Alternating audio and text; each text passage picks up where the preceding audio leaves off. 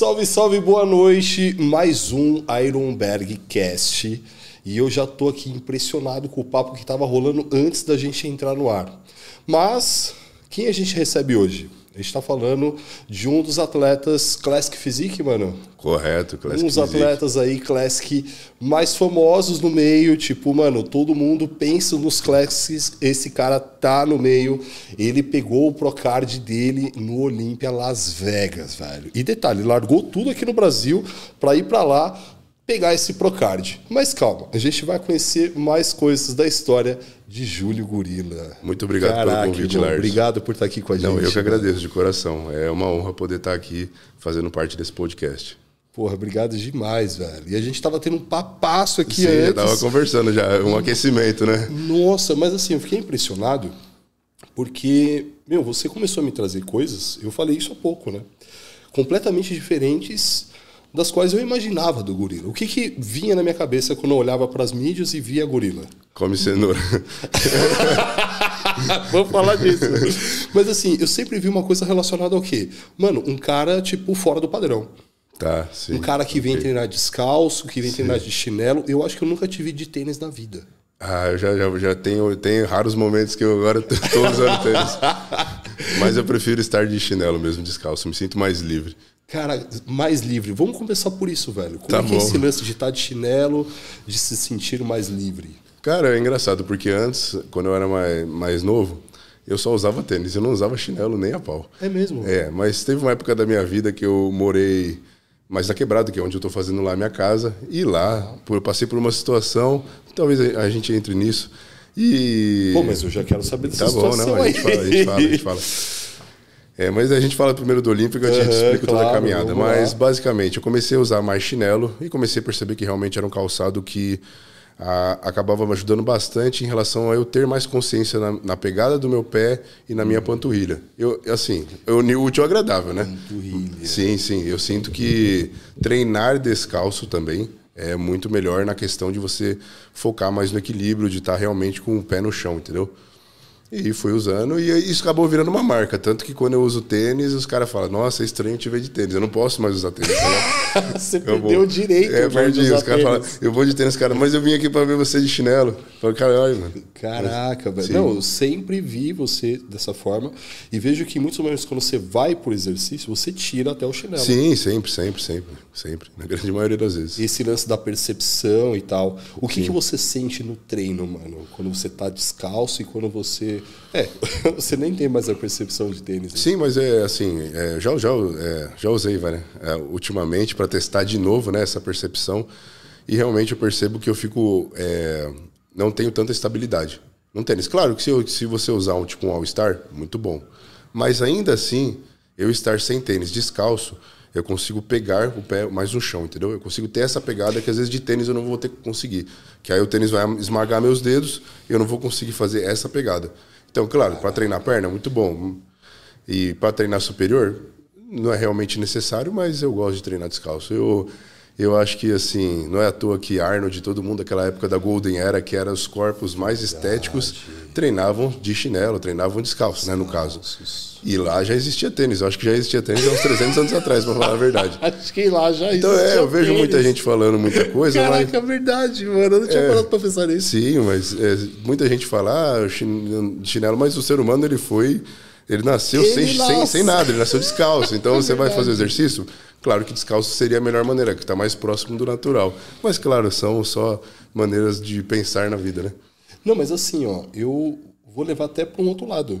O primeiro exercício que o ser humano fez, ele tava descalço. Tava, com certeza. Quando Sempre. ele correu Os atrás índios. É. do bicho, exato, ele tava descalço. Sim. Então a ideia de colocar um tênis ali, nossa, coloca em muitas questões aí, né? Sim, a gente, assim, falando mais tecnicamente, você é, tem a questão da mobilidade do tornozelo, que o tênis vai segurar, coisa que o cara, quando está descalço, não vai segurar tanto assim. Para alguns esportes pode ajudar, você não torcer o pé. Se vai, vai jogar basquete descalço ou futebol, você vai ver que vai ser mais fácil você torcer o pé. O, o tênis vai segurar o tornozelo, mas eu vejo assim, para os movimentos de musculação, eu prefiro estar descalço mesmo. São mais estáveis. É, mas se eu vou jogar basquete, por exemplo, eu não consigo jogar descalço. E eu gosto de jogar, no caso, é como um hobby. Então aí eu tenho que colocar tênis. Que eu vi também que você jogou basquete. Você jogou é. É, vôlei também, né? Não, vôlei não, mas Ou basquete o... sim. Basquete joguei. Teve um outro esporte ali. Futebol né? também. Futebol.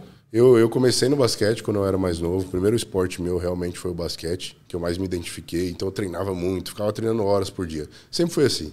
Com todo esporte. Sempre fui muito dedicado com esportes. Era uma coisa que, assim. Se eu pudesse fazer toda hora, todo tempo, eu estaria fazendo, entendeu? Eu sempre Caraca, gostei mano. muito, né? desde criança. Aí eu fui pro. Depois eu fui pro futebol com uns 15 anos para uhum. me socializar mais, porque basquete realmente não é um esporte tão tão popular no Brasil, né? Verdade. Você tem que ir em certos locais que vai ter os caras jogando basquete, mas você não Isso. vai numa quadra aqui na, esquina, tipo, na esquininha, você vai ter futebol. Então eu falei, ah, vou começar a jogar, eu quero jogar, eu quero praticar um exercício. Aí comecei a jogar futebol, futsal. Isso aí... você tinha quantos anos, mano? Ah, 15. Ali tinha uns 15. Eu fui começar tarde no futebol. Mas ainda joguei nas VARs, assim, gostava de jogar. Aí fui nos 19 anos de idade, eu comecei nessa transição de treinar. Antes eu não tinha uma condição financeira, realmente não tinha um tempo para treinar, mas aí eu comecei a conquistar isso e comecei a treinar e jogar bola. Só que eu via que a partir de um certo momento eu tinha que escolher um ou outro, entendeu? Porque eu queria mais subir peso e o futebol não deixava, entendeu? Ah, e já começa a entrar na especificidade. É, mas questão, isso foi né? assim após um ano de treino já que que aí eu fui deixar o futebol de lado. Eu era muito magro, eu, com 20 anos eu pesava 56 quilos. Foi quando eu comecei a treinar Caraca. praticamente, né? Brother, eu, o André fez uma pesquisa e trouxe para mim, eu achei surreal. E aí eu vi no seu Insta. E eu falei, Eita. caraca, o quê? Que é. você chegou a pesar 56, é. mas você chegou a pesar 142. Eu vi que você ficou Isso. gordaço uma época. É, 142 quilos. Como assim, mano? É, então, o que aconteceu? Dali, dali em diante, quando eu, eu, eu deixei o futebol de lado, eu comecei a me focar basicamente no, na musculação. Ainda não era um fisiculturista de pensamento mas eu era mais por um basista. Eu gostava de levantar peso ah, e fazer força, entendeu? Tá. Então eu gostava de fazer os básicos e treinar. A outra coisa que eu ia te falar que foi bem determinante, eu acho que na questão da, do, do meu desenvolvimento muscular. Quando eu tinha 19 anos, eu me vi numa situação, 20 anos, né? Eu me vi numa situação em que eu não tinha casa e eu tinha um dinheiro guardado que eu sempre trabalhei desde os 14 anos e também quando meu pai faleceu veio uma quantia. E aí eu decidi que eu ia comprar uma academia. Tinha uma academia do bairro que eu treinava lá, fui lá. Praticamente, era 65 mil a academia, eu tinha 65 mil reais. Caraca, ali, ó, na Pum, trave. Dei, assim, ó, pá, foi. É. Aí eu tomei essa decisão. Cara, era assim, era meio prematuro, para te falar a verdade, porque eu tinha só um ano de treino, entendeu? Eu não era nada assim que, ah, agora eu vou pro tudo ou nada, vou arriscar, vou pro Mr. Olímpia. Não, eu era só um carinha com 65 quilos, 70, então... Caraca! eu falei, não, mas eu vou comprar academia, vou morar na academia e vou tirar meu sustento daqui e vou, e vou continuar, entendeu? Não sei, eu sentia que eu deveria. Você não, falou, não, mano, tô sentindo, vou. É, não, não pensava em competição, não pensava nisso, sabe? Eu só fazia. Então eu fui indo e cada ano eu fui ganhando 20 quilos. Foi minha média, mais ou menos, por ano. Caraca, 20 quilos por irmão, ano. 20 quilos por Sim, ano é peso. Natural. caramba! Eu fui natural por seis anos de treino. Nisso eu já tinha chegado a uns 115, 118 quilos. Só que não, era, é na, não coisa, era na qualidade muscular, né? Mas eu era, já era muito forte, mesmo natural. A gente fala de um terra aí, qual foi o seu, seu peso máximo? Olha, terra é o que eu fiz menos, eu acho que foi 290 quilos. Mesmo assim, irmão, é peso pra É, já, já dá uma respeitada, né? Mas, é, Tira é, do chão. Ainda falta bastante. Mas supino eu era melhor. Supino reto foi 240 quilos. Caraca! É. E no agachamento, tem filmado, foi 310 quilos, foi duas repetições. Moleque, velho. É. é muito peso, mano. É, era. E você peso. chegou a competir, powerlift e tal? Eu fui numas competições assim de bairro, mas eu nunca fui de um lado profissional. Eu era um cara assim que eu não tive, assim, no começo eu não tive muita instrução. Claro que eu tinha, eu tinha um dos meus mestres, meu, no meu começo foi o Clayton. Ele me ajudou muito com a questão de, de peito. Ele era muito especialista nisso daí. Então a hum. academia praticamente era baseada em peito. E foi essa academia que eu comprei no final das contas. Supino pra caramba. Tinha vários tipos de supino, várias máquinas, declinado, que é o canadense, uhum. que hoje em dia a gente é difícil de ver, né? Difícil, já, foram, já foi proibido em algumas academias, né? Verdade. Caraca, mano, verdade. Inclinado, reto, tudo tinha lá, tinha da hora, da hora. E ali eu, eu me desenvolvi bastante, mas num jeito assim, meio primitivo, digamos assim, sabe? Vai fazendo, na, na força bruta mesmo, sabe? Não, não era muito instruído. Meio que na tentativa e erro ali. É, ia indo. Aí, mais ou menos em 2016, dois, é, 2016, 2000, para aqui, 2015 e 2016, eu decidi que eu, que eu ia competir. Aí eu já eu tinha chegado a 142 quilos nessa época. Mano, é muito grande, velho. É. Não, eu vi a foto, peso, tipo, muito não peso. reconheci, brother. Falei, É, "Caralho, você é louco, explodido, cara, explodido, mano." parece um Majin Buu. Verdade, velho. Mas me conta mais dessa, dessa época da academia. Eu cheguei a ver alguma coisa que teve uma questão com a sua mãe e tal, e aí você decidiu que ia pra academia. Sim, sim. É, não tinha uma casa, eu tinha um dinheiro, mas não era um dinheiro suficiente para comprar uma casa. 56 mil. 65, quer na dizer, desculpa. e. É. Aí eu, eu vi isso como uma opção, entendeu? Bem viável. Todo mundo falou que eu, que eu tava fazendo loucura, É entendeu? lógico. Até minha família.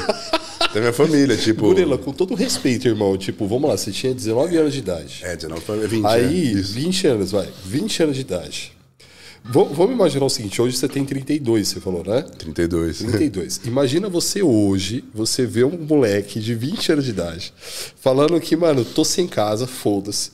Vou comprar academia, vou morar na academia. Sei não, olhando por esse lado. é Você foda. concorda? Mano, você que, pelo que tudo indica, você ama esse negócio aqui. Sim. Eu tenho certeza que você já olharia pro moleque e falaria, não, peraí, mano, vamos conversar melhor. Sim, é, é muito arriscado. Vamos dizer Agora que. imagina uma pessoa de outra, outra que nem pensa muito em academia. Sim, sim. É, Era, era uma, é, uma coisa muito. É, claro. é. Loucura total, Sim, irmão. Era muito arriscado, mas eu, eu tive fé sempre. E tenho ainda fé Caraca, nos meus não, objetivos. Eu acho que foi isso que me sustentou. É, Fez pra- pra ir certo, mais né, longe. mano? É, eu acho que é é assim, Lárcio. Tudo na sua vida, se você não tiver uma fé imposta naquilo, você não vai conseguir chegar. Se a gente pega, por exemplo, uma história de Jesus quando andou na água, que os discípulos eles não andavam por quê? Porque não tinham fé suficiente. Eu vejo isso muito em qualquer objetivo da vida. Se você não acreditar realmente que você pode alcançar aquilo, nada vai fazer para aquilo chegar, entendeu? E você não vai ter que você não, não pode esperar as outras pessoas falar que você vai chegar, porque você não vai ouvir isso, ou vai ouvir muito pouco. Você vai ouvir muito mais não vai chegar do que vai chegar. Por isso que você tem que ter fé. A fé que vai fazer você não escutar os outros, né? E, e ir pro seu objetivo. Caraca, mano. E aí você me falou disso agora, de não olhar pros outros e seguir o seu objetivo. A gente tava conversando aqui há pouco e a gente entrou um pouco nisso, né? Sim. Eu falei, caraca, gorila, como que você consegue né, não olhar para os lados, no sentido de não dar ouvidos para outras coisas que estão fora do seu foco principal e seguir nisso? E aí você trouxe para mim a ideia de ter uma, uma consciência maior de si mesmo, etc e tal. Você pode trazer isso de novo, mano? Sim, claro. É, você me perguntou sobre o controle das emoções. Yes! E eu disse que o controle das emoções vem de acordo com o seu autoconhecimento, o controle sobre si mesmo, né?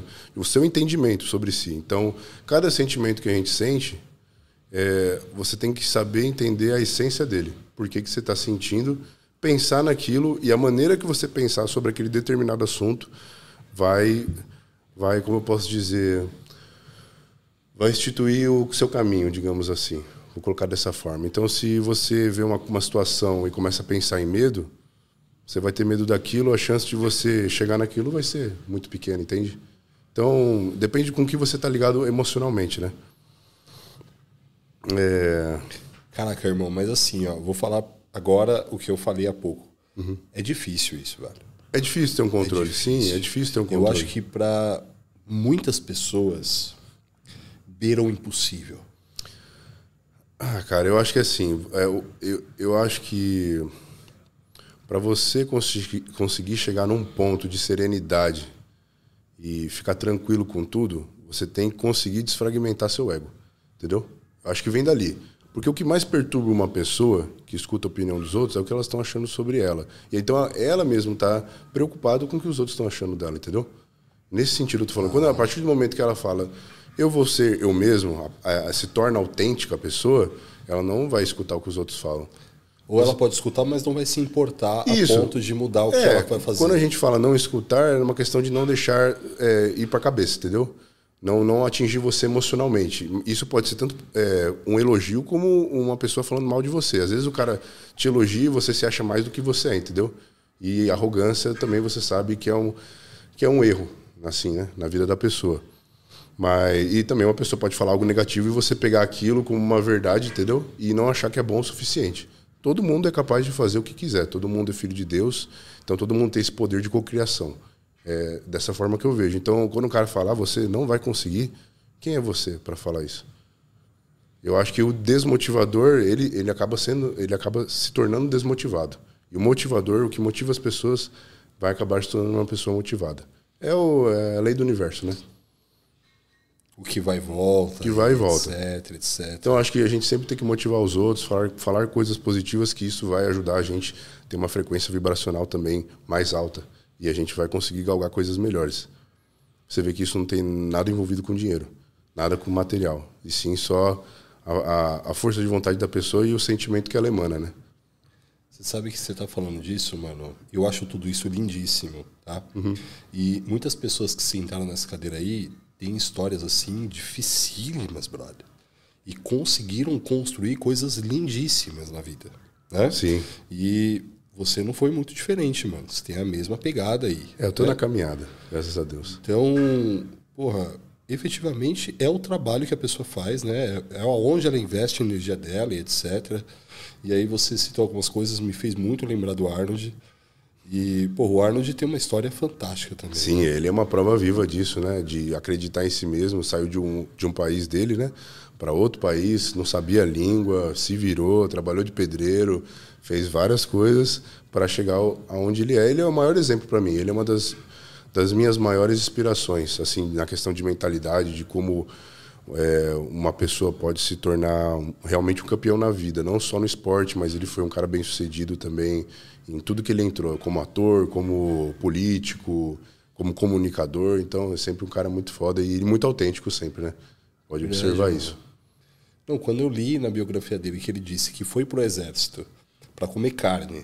E eu quero exatamente entrar nesse assunto, né, do veganismo e Sim, tal, claro, seu e tal. Claro. E ele foi pro exército para comer carne, porque na casa dele não tinha carne o suficiente para comer, e ele tinha lido que precisava para construir músculo. Sim, proteína. Assim, o que, que é isso, brother? O cara foi pro exército porque ele falou, porra, eu preciso de carne e lá tem carne, então eu vou para lá e Mas etc. você viu que o objetivo traz uma motivação. Ele poderia pensar assim, nossa, eu vou pro exército, minha vida vai acabar, eu vou ficar aqui. É. Não, ele, ele pegou aquilo do exército e trouxe como uma coisa positiva, né? Não, e o que você me fez pensar agora foi o seguinte. Quando a gente pensa em exército, Claro, cada pessoa vai pensar em uma coisa, é, né? ou em um monte de coisas, para ser melhor né? na explicação. Mas o que ficou claro para mim agora? Ele teve um foco só. Sim, ele, é, ele usou o exército como uma ferramenta. Não era, não era, ele não queria ser uma carreira ali, ele não queria ser general nem nada, mas ele usou aquilo como uma ferramenta. Tipo, se fosse fazer palavra de associação, virasse pra ele e falasse exército, ele ia responder carne. É, tipo, isso, mano, isso, ponto, isso, velho. O cara não pensou em outras coisas. E aí vem de um conto que você falou agora há pouco, sobre a ideia de focar no que você quer e esquecer o resto. Sim, sim. Tipo, meu, muito interessante ver essas conexões. Mas me fala você da carne. Certo. Porque esse é o assunto, né? Olha, eu sempre fui um bom comedor de carne. Pra falar a verdade, minha mãe sempre gostou de churrasco, então eu sempre comia muita ah, carne desde criança. E teve uma época que eu fui, fiquei como um vegetariano vegano, mas é, é que foi o seguinte. Quando eu voltei, quando eu ganhei o Olímpia, eu voltei para o Brasil. Quando eu saí do, do Brasil, eu não tinha intenção de voltar para o Brasil, para te explicar. Então, tudo que eu tinha, eu dei para todo mundo, para meus amigos. Liguei e falei, ó, oh, vocês pegam tudo, eu, eu não vou voltar, tá ligado? Eu não, não mas só, só, só, um ponto, né, que eu acho que é interessante para a gente dar uma base. Você saiu do Brasil por qual motivo? Para disputar a Olímpia mesmo. Era a minha intenção. Eu falei, eu vou para os Estados Unidos porque por isso. eu achava assim que o esporte realmente lá teria um, um suporte melhor tá. e também aquele American Dream de que você vai para lá as condições também serão melhores de vida, né? Hum. Então e apareceu, é, eu, eu, eu, tinha muito isso na mente. Apareceu a oportunidade, eu corri atrás, fui atrás da papelada, tudo mais e fui até lá. E deu certo e tal. Sim, fiquei lá oito meses e depois decidi voltar para o Brasil já sabendo que eu não teria nada, entendeu? Eu já sabia que o que eu ia. Eu não sabia o que eu ia é, é, batalhar, mas já sabia que ia batalhar, digamos assim. E aí você foi, deu tudo para todo mundo e tal, galera, pode pegar geral que eu tô indo, Normal. já era. É nós. E aí? Aí beleza, quando eu voltei eu falei, ah, Tô, tô... Não, mas me conta do Procard primeiro, Ah, brother. tá, claro, porque claro, como é claro. que foi isso? Ah, não, Zé, foi. Irmão, desculpa te interromper. Você pegou o Procard simplesmente no maior campeonato do mundo. Sim, sim. tipo, caraca, velho. Sim, lá nos Estados Unidos eu, eu tive a oportunidade de, de poder treinar bem, me alimentar bem, e eu, eu sempre fui muito focado nisso. É, foi minha primeira estreia, é, na verdade foi minha estreia na Classic, eu era Open, então eu já tinha disputado aqui alguns campeonatos, e aí eu, fala, eu, eu disputava sempre com 101, 102, e a minha categoria de Classic no Amador era 96. Aí eu falei, ah, dá pra apertar e tentar, vamos ver o que vai dar, né, mano? Eu já, eu já era conhecido por ser bem condicionado, eu falei, vou trazer uma coisa mais condicionada ainda. Aí nessa época meu treinador era o Don Long, é um fisiculturista das antigas, anos de 80 mais ou menos, amigo do Dexter Jackson. Legal. Fui fazendo trabalho com ele, tudo que tinha que fazer. Chegou na hora do campeonato, fui lá e ganhei. Simples. tipo assim. Caraca, mas foi algo assim. Uau, velho. É porque assim, você trabalha muito para aquele momento e quando chega na hora é algo muito rápido. É campeonato, eu digo. Você tá lá, você fez tudo, mas a hora que você chegou lá são minutos. É tipo, você se aqueceu, você subiu no palco, você voltou, e aí já tem as prévias, você volta de novo, e é uma coisa muito rápida para você assimilar, mas depois vem uma descarga de energia de, sabe, de todo aquele trabalho que você vem fazendo. Você tá tendo um merecimento, digamos assim, sabe? Então é muito satisfatório. Eu não penso assim, ah, ganhei o Olímpia, ah, eu sou Mr. Olímpia, eu sou foda. Não, para mim é, é só mais um objetivo que eu alcancei na minha ideia de conquistar o Mr. Olímpia profissional. Então é mais um degrau. Eu não sou melhor que ninguém por causa disso. Pelo contrário, eu só fiz, eu só dediquei meu tempo para aquilo e qualquer um que se dedicar também vai conseguir, entende? Então, basicamente é só direcionamento de tempo numa coisa que eu quero, né? Mano, eu tava numa palestra do Joel J. O Jorge J, sim. E, e ele falou uma coisa que eu achei interessantíssima. Ele falou assim: o campeão, ele não se surpreende com a vitória. E aí eu parei e falei, mano, peraí. E aí ele continuou e tal, e ele explicou. Ele falou: o cara, para ele ser campeão, ele trabalhou para isso. Ele investiu energia pra caramba. Tipo, ele abdicou de um monte de coisa. E quando a gente fala do fisiculturismo, nossa, né? Ainda mais, quanto né? de coisa que se, né, se abdica e tal. Quanta dor você passa em treino, quanto cardio você faz, se sente cansado, comendo pouco, mas é aquilo, é, é a fé no objetivo que vai te trazer aquela energia extra-humana, né? Que é onde você vai tirar força de onde você acha que não tem. Ah, eu não tô comendo, não tô com caloria, mas você consegue, entendeu? A gente percebe isso até em atletas que quando você chega e motiva ele do lado, ele consegue tirar uma força que parecia que ele não tinha, né? Então, é acreditar que consegue sempre. Mano, traz alguma história que traz isso. Algum momento seu que você vivenciou isso. Olímpia, ele mesmo. Toda vez que eu fazia cardio, eu, eu, eu, eu fazia cardio à noite, né? Então eu pegava e saía andando. Saía andando, corria um pouco, né? E ia fazendo assim. E sempre eu ficava pensando, mentalizando o Olímpia em todo o cardio que eu ia. Eu vou ser campeão, eu vou ser campeão, eu vou ser campeão. E todo dia eu fazia isso, cara. Até o dia eu chegar no Olímpia. Eu pensava muito nisso, me, me conectei muito com isso, sabe? E até hoje eu faço isso.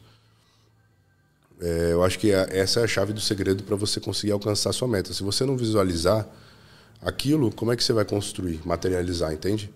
Tudo começa por um sonho. Um sonho, quando você tem um sonho e acredita que pode conquistar, você vai conseguir materializar aquilo. Você vai encontrar os meios, né, para aquilo. Também você tem que pensar de uma maneira inteligente, né? Não é só querer. Tem a questão da ação também junto com isso. Porque quando você faz você fala sobre isso, algumas pessoas vão levar para esse lado ah não, é materializar mentalmente e tal, tipo fazer visualização e esperar que o negócio vai acontecer, Não, né? é. Fala mais, mano. Sim, é básico. Aqui, a gente está nesse podcast, a gente está nessa Ironberg. Isso foi idealizado por alguém, pelo Betão. Ele sonhou com isso. Tava na cabeça dele e virou isso aqui. Agora você vê isso, a gente vê isso e fala, muito bonito. Mas ele teve que visualizar isso primeiro. Todos os detalhes. Tudo que existe no mundo foi visualizado por um homem, foi pensado primeiro. Então, é, tem que ter a- essa parte criativa, né? Você conseguir trazer algo, às vezes, do oculto, né? Digamos, de certa forma. Acho que as, é, as melhores coisas vêm daí, né? Sempre da, da sua inspiração, realmente. E posso entender que a posteriori os passos que são necessários para construir isso. Sim, às vezes também, você não né? sabe como construir isso, mas se você começar a andar nessa direção, com certeza as coisas vão aparecer para você. É, o passo que eu darei o chão. Isso. Nikola Tesla já dizia que existe um lugar no universo que obtém é, toda a informação do, do, universo. E você pode alcançar isso se você quiser. Eu acredito que isso é verdade. Quando você quer realmente saber de alguma coisa, isso vai chegar para você. Pode ser você vendo um livro, mas vai aparecer para você pela internet. Você foi lá e pesquisou, entendeu? Ou você pensando em coisas vai começar a surgir na sua cabeça. Então é você querer realmente fazer aquilo. Né? Caraca, então parte aí de uma ideia, de um sonho. Um sonho, sonho. E aí as coisas elas vão acontecendo e as peças vão se encaixando. Sim, mas você tem que estar muito conectado com isso. Por isso que se a pessoa tem muito ego, ela vai estar mais inclinada, direcionada a buscar coisas fúteis da vida, como coisas materiais. Por exemplo, claro que o dinheiro é muito bom. Ele traz facilidade, não felicidade. Entendeu? Facilidades. Não felicidade. Então, se você quer ter um carro com dinheiro, você vai ter o melhor carro. Mas isso não significa que você vai ser feliz tendo o melhor carro.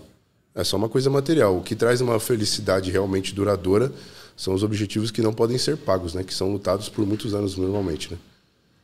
Caraca, muda bastante aí, né? É, sim. E aí você me fez lembrar de outra coisa que a gente estava falando há pouco, sobre como que o esporte era antes uhum. e como que o esporte é agora. Sim. É, e eu te disse, eu comecei a competir faz algum tempo já, que eu não, não subo mais, mas o meu primeiro campeonato foi em 2008. E não tinha todo esse glamour que tem hoje, né? Não, Se é que eu posso falar que tem glamour, enfim. Sim, tá muito mais estruturado o esporte. Gira e, muito mais dinheiro hoje em dia. E antigamente não tinha nada, nada brother, nada, de grana, nada, né? A gente sonhava com um campeonato que desse alguma quantia em dinheiro, mas é, era impossível. Mas, nossa, era coisa né? mínima, né? Era e aí traz minha. isso, brother. Tipo, como é que era o esporte antes? Como é que você vê o esporte Eu acho que hoje? entrou em patamares diferentes e a, a cultura no, do esporte sim também mudou, entendeu? Antigamente, como não tinha dinheiro envolvido, você só via os caras puro ali, né? Os caras raça, Ia raça na raça mesmo. porque curtia é, mesmo. quero cara. fazer e eu vou fazer, e não importa se eu tô gastando o que for, eu vou estar tá fazendo. É o que eu gosto de fazer, é meu hobby, né? Agora você encontra outros caras que já vieram, pessoas mais novas até, que ou até já mais velhas, isso depende do objetivo da, da cabeça da pessoa se mudou. Mas você vê muitas, é, muitos atletas visando mais o que o esporte pode proporcionar. Então eles, eles querem atingir algum, algum, algum campeonato, alguma colocação para conseguir ter aquele dinheiro, para conseguir ter aquele status, para conseguir ter mulher, para conseguir ter o que for, o que passa na cabeça dele. E a gente vê essa diferença agora no esporte, né? Claro que ainda existe, existem os caras puros, com certeza, existe o cara raiz mesmo. Mas eu acho que a galera. que vai pelo amor e é, tal. eu acho que a galera gosta muito da old school, acho que por mais essa questão de realmente o cara fazer porque ele gosta, entendeu? Caraca. Então a, a gente tem atletas bons hoje em dia, que são, são bons, mas às vezes eles não estão realmente naquilo porque eles querem, só porque realmente ali eles são talentosos e viram que pode conseguir alguma coisa com o esporte, entendeu? Que nem jogador de futebol. Não é todo jogador de futebol que encara aquilo como um prazer, que nem Ronaldinho Gaúcho. Tem cara que, pô, é um trabalho. Nossa, eu vou ter que acordar, fazer treino. Nossa, vou ter que jogar. Não, tem, tem cara que não, vou jogar, vou jogar de novo, vou jogar de novo. O cara joga o jogo e vai jogar no salão depois, vai jogar alguma coisa, fica petecando bola. Aí você vê que aquele cara é. realmente está fazendo aquilo porque gosta. Não, você me fez pensar em duas coisas. Vamos lá. Primeiro, Ronaldinho Gaúcho.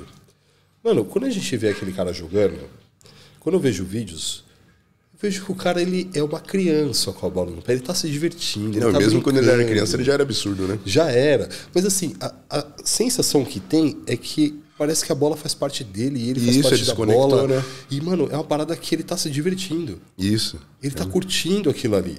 Né? E aí eu lembro também de Kobe Bryant.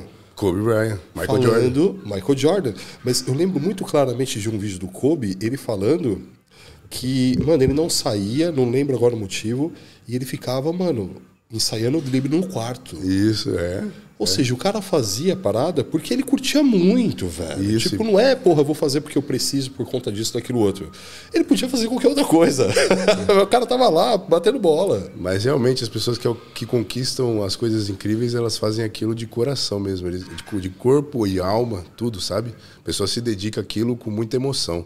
Por isso que ela consegue atingir um nível de intensidade que uma pessoa que não está tão conectada não vai conseguir entender, vai achar que é um dom de Deus, entendeu? Não, mas ele conseguiu se conectar aquilo a um certo ponto que ele, ele consegue alcançar uma coisa que os outros não alcançam. E você, na musculação? É, pra mim é minha vida. Eu sou. Eu não posso dizer que eu sou o ferro, porque eu treino com qualquer coisa, cara. Eu treino com o meu corpo, eu treino com pedaço de madeira. Genial, genial. Eu, eu, eu, sou, eu sou musculatura. Meu, meu pensamento é direcionado 24 horas à minha anatomia e o que, que eu tô comendo, como é que vai interferir no meu corpo. Então, vamos dizer que eu sou o Ronaldinho Gaúcho com a bola o tempo inteiro, vamos dizer assim. É, eu tenho uma história do, do gorila engraçada, rápida aqui. É mesmo? Manda aí, manda aí. A gente foi pra Salvador acompanhar o Pantera agora, Verdade, com o Betão. eu já sei. Aí a gente, beleza, Foi fomos na pesagem. passou, né? Esse fim de semana. É. O gorila tava lá em Salvador, aí a gente saiu da pesagem e foi pro Airbnb que o Pantera tava.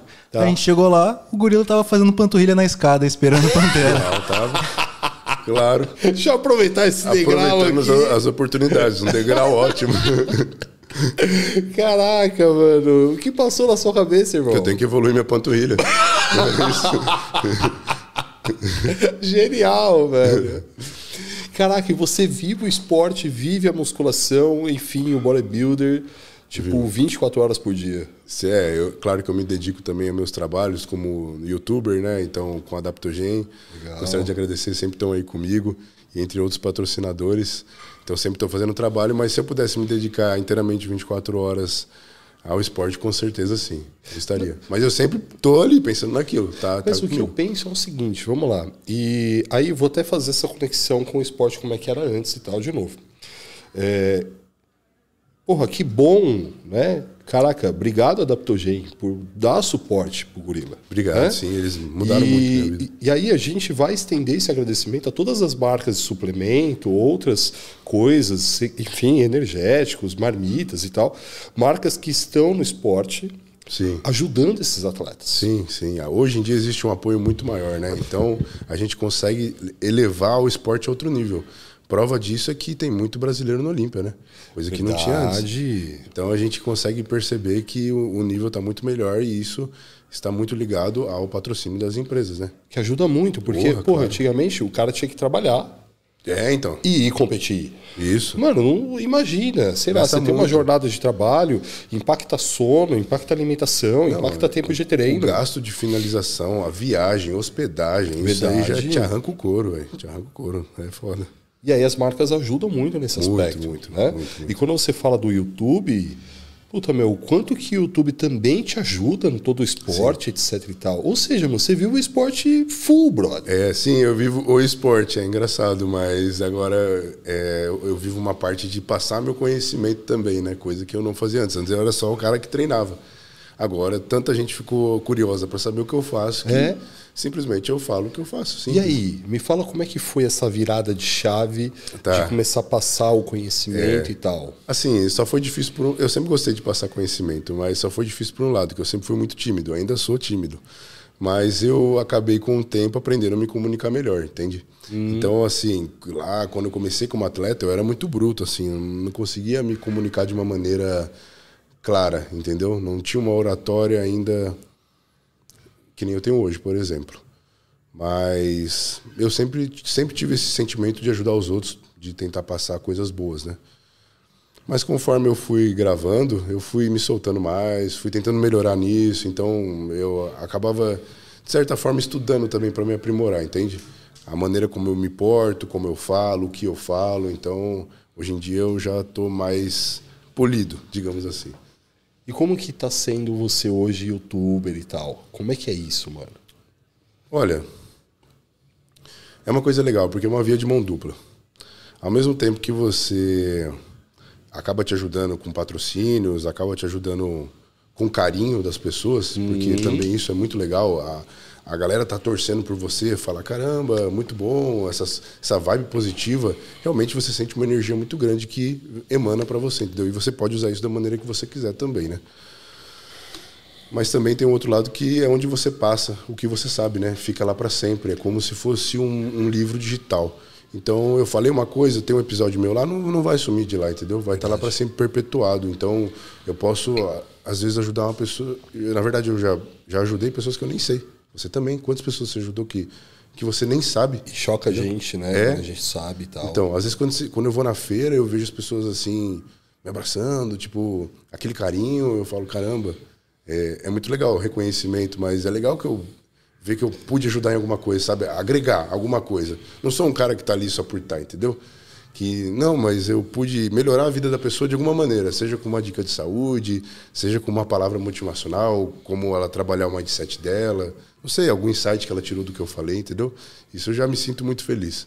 Já é uma boa recompensa. Porque assim, né, velho, vamos lá. É, a internet tá aí, ela tem de tudo. Tem. Né? E Pô, mano, são poucas pessoas do esporte, do meio, enfim, que eu conheço que traz essa vibe. Ah, eu, é, aborda a, a, vida nos outros aspectos, né, digamos assim. É Entende. sempre muito no físico, né? É sempre muito no físico. Faz sentido o que eu tô falando ou não? Com certeza. E eu tenho uma teoria sobre isso até. Eu vou te falar. Pode ser que você ache louco ou não. Mas eu acho que por questão do uso da testosterona sintética, os hum. homens é, acabam, e mulheres também né, que usam, acabam ficando mais primitivos, entendeu? Eles acabam ficando mais carnais, por ah. estar com a testosterona alta. Então é mais difícil se conectar com a parte mental e com a parte espiritual, digamos assim, entendeu? Então eu acho que por isso que no nosso meio é difícil você ver alguém que aborda outros aspectos, porque já é muito difícil você ser um fisiculturista. Então demanda já tanta energia, então o cara se foca só no físico, entendeu? Caraca, mano. E ele só desenvolve tanto físico e não desenvolve tanto a mente, mas tem alguns que desenvolvem o físico e a mente. E tem outros que. Eu acho que você desenvolver o lado espiritual, como eu te disse, tá mais pelo lado da autenticidade, de você se ligar com Deus, fazendo o que você gosta. Você, você sendo livre realmente, você consegue ter um, um espiritual mais desenvolvido. Você consegue estar mais aberto às, às coisas que chegam até você, digamos assim, né? Me fala de Deus, Gorila. Deus é tudo. Deus é, é eu, você, essa cadeira, Ironberg, Brasil, tudo, mano, tudo, o universo inteiro. É uma coisa só. Não tem como eu falar o que ele é, porque ele é todas as palavras, digamos assim, né? Mas é energia criadora. Eu creio que é, é, foi a faísca de quando não tinha nada e começou tudo. Ele foi a primeira vontade, foi o primeiro sonho. Entendeu? E dele começou a surgir tudo que nós somos consequências. Eu acho que a questão de a gente ter livre-arbítrio faz com que cada vez Deus se expanda mais, porque cada um é, escolhe suas decisões e cria, cocria, né? Cocria situações que não existem, né? São possibilidades e possibilidades. Que nem um fratal, né? Digamos assim. E o universo vai expandindo, que é Deus. Deus é consciência toda. Tudo, né? É tudo. Então você consegue se conectar com ele, porque você faz parte dele. Mas se você começa a ver só o lado físico o lado do ego desse mundo, dessa, dessa vida mundana, você se fecha para isso, porque é uma coisa tão grandiosa que às vezes se a gente pensar só pelo mundo, não dá para a gente ter um entendimento. É como se você pegasse uma pessoa que estivesse só enxergando daqui, ela tenha só essa visão dessa sala, você coloca uma outra no helicóptero, ela vai ter uma visão muito mais ampla, entendeu?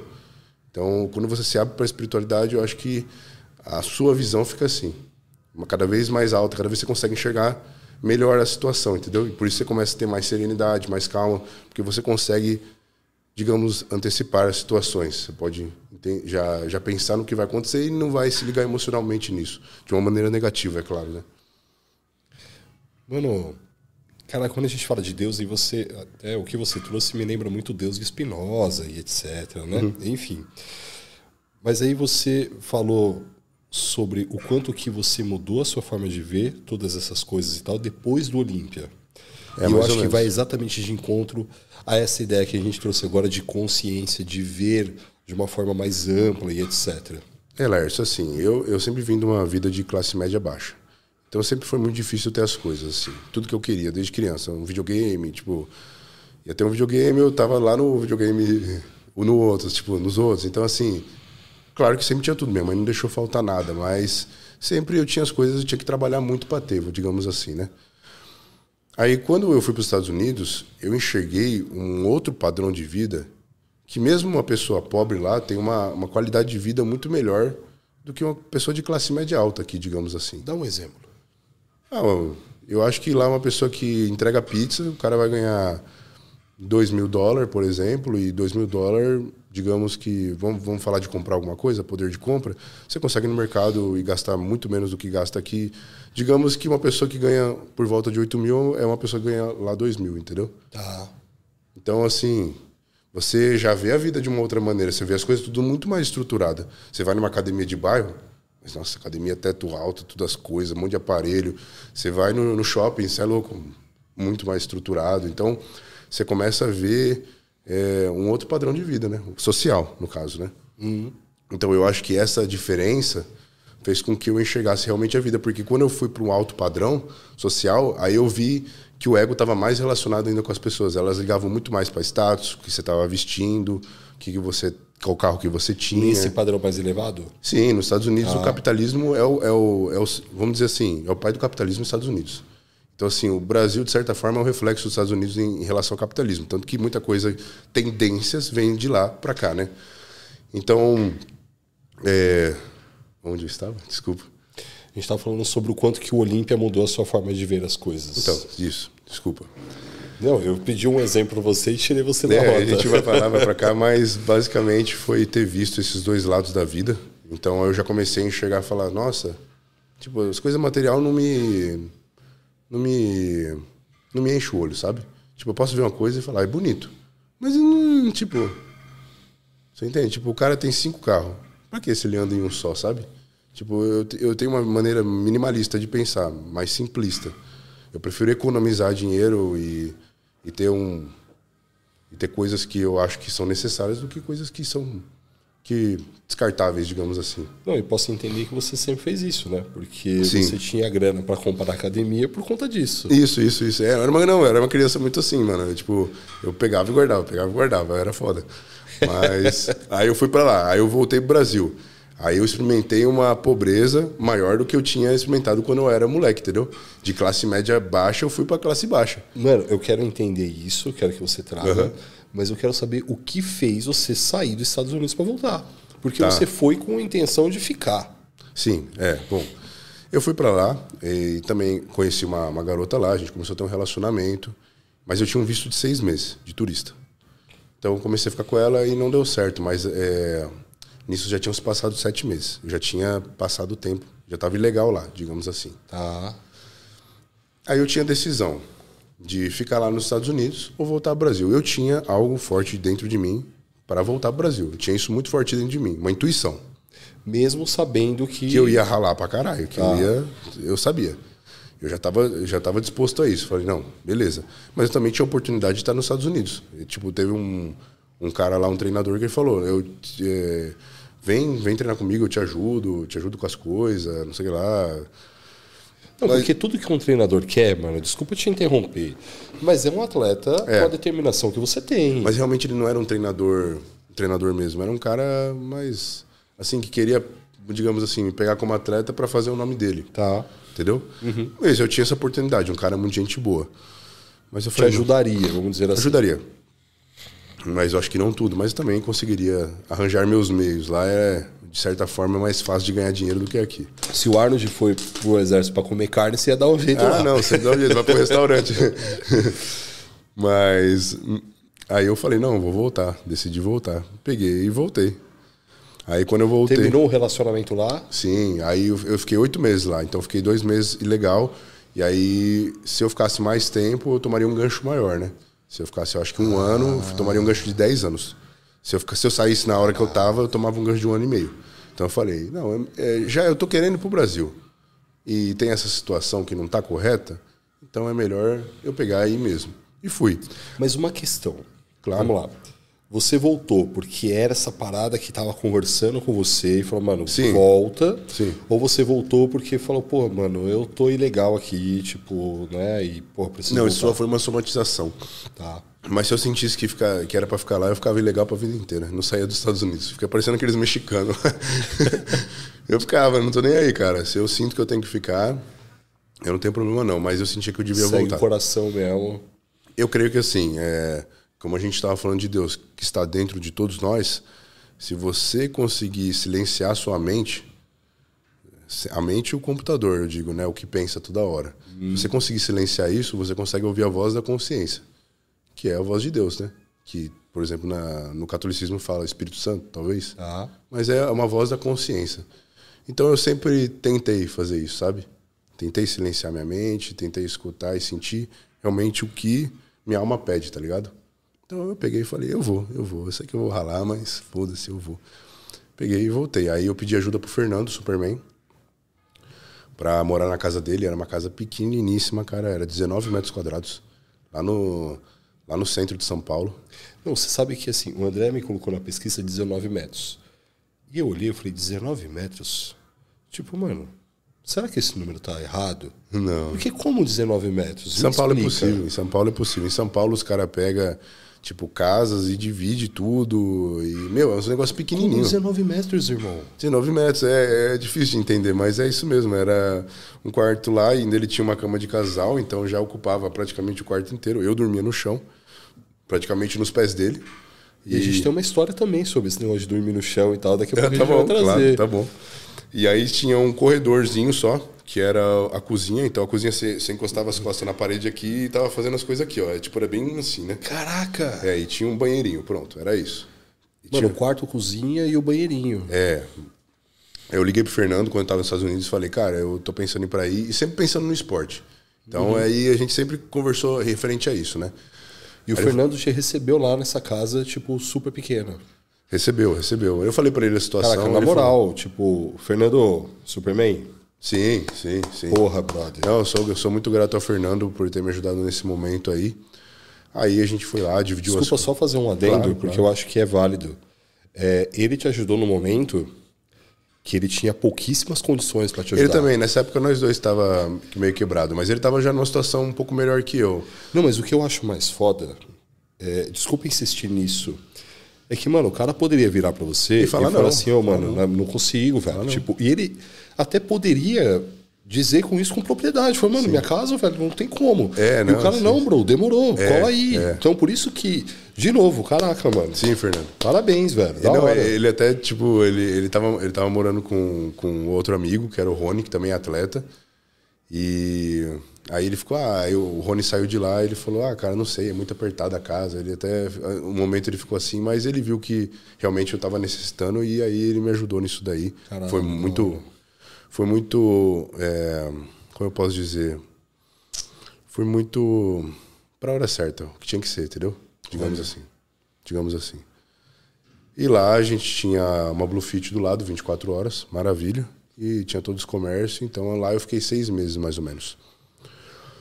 Ficamos mais ou menos. Não, três meses, três meses, desculpa. Aí depois eu acabei me mudando para uma academia na Liberdade, um prédio na Liberdade, onde era a academia do Pinduca, a Old School. Era nesse prédio. Só que lá o que aconteceu? Eu tava dividindo com o Fernando o aluguel. E era pouco, era 700. Era 1.400, cada um dava 700. Então, como eu tinha chegado, eu, eu conseguia, tá trabalhando, alguma coisa, tá bom, tá de boa. Mas acabei indo para outra casa. O Fernando pegou uma casa, ele saiu de lá, pegou uma casa, ele conheceu uma menina, e aí foi morar com ela. Ele falou: Você não quer ficar com aquela casa?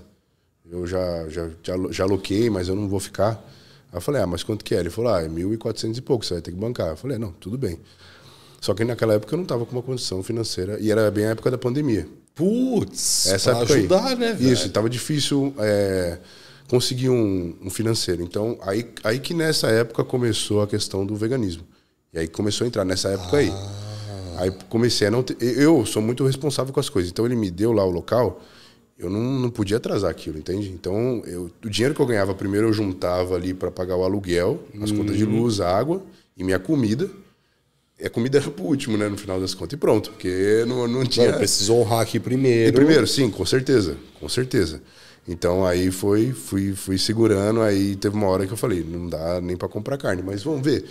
As pessoas falam tanto de veganismo que limpa o corpo, eu vou tentar fazer isso. Tipo, levei como uma experiência, entendeu? Achei genial. Falei, ó, não tô tendo grana pra comprar carne. Então eu vou fazer o seguinte: vou meter o veganismo aí. Pronto, vai. Mano, e aí, brother? Aí fui, fiquei assim seis meses.